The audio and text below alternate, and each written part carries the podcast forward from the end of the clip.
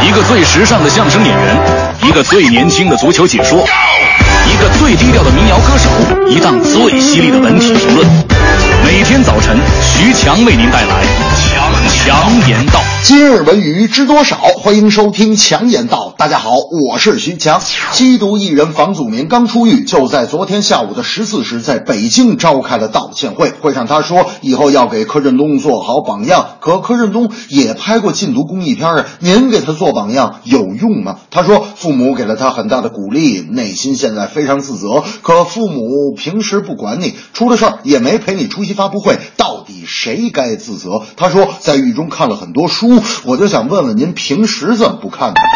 房祖名字里行间向媒体传达了一个“我还想做艺人”的信号，可我徐强觉得可能吗？有人犯错有悔改的机会，可艺人就是不行。作为公众人物，唯一真诚的道歉方式应该是向大家反省自己负面的社会影响，从此退出娱乐圈。否则，您这道歉也只是一场作秀。此事怪房祖名的忘乎所以，更怪父母的教子无方。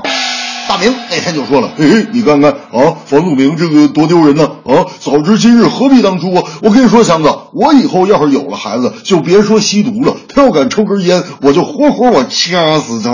我说大明，哎哎，别聊了，别聊了，还有十分钟你就直播了。他们说啊，还有十分钟就直播了，那你先等会儿啊，我先去厕所抽根烟去。我说大明啊，你可以先别去直播了，抽完这根烟，我先替你父母把你掐死。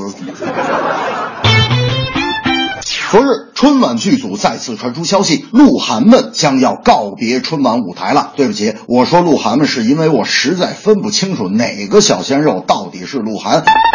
我也觉得春晚无论什么原因没有让鹿晗们登台，都是挺明智的。因为别看现在谁都在吐槽春晚，但节目的基本原则还得是老少咸宜吧。相当一部分人不认识鹿晗，上春晚舞台就显得有点莫名其妙了。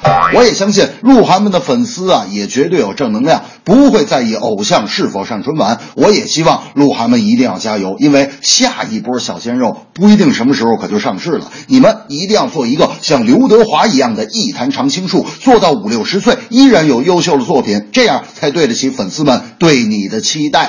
泳坛小鲜肉宁泽涛不去春晚，我更是双手赞成。宁泽涛的教练啊，同时也感叹到解脱了，因为我徐强觉得，比起在春晚上看到你，体育迷们更希望在冠军领奖台上看到你。你训练的好不好？比赛一看就看出来了。你们体育界不是有句老话吗？啊，叫一天不练手忙脚乱，两天不练功夫丢一半，三天不练成了门外汉，四天不练是只能瞪眼看。